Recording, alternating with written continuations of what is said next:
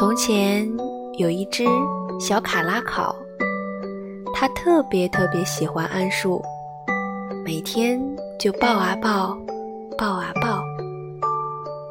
可是桉树嫌它热，想起来就把它推开。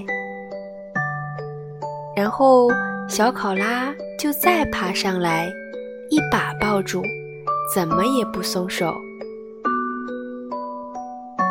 桉树对小考拉说道：“好热啊，你去那边待着好不好？”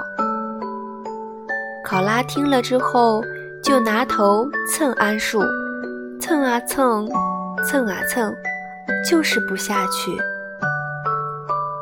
当然了，等到了冬天的时候，桉树还会主动把考拉拽上来呢。喂。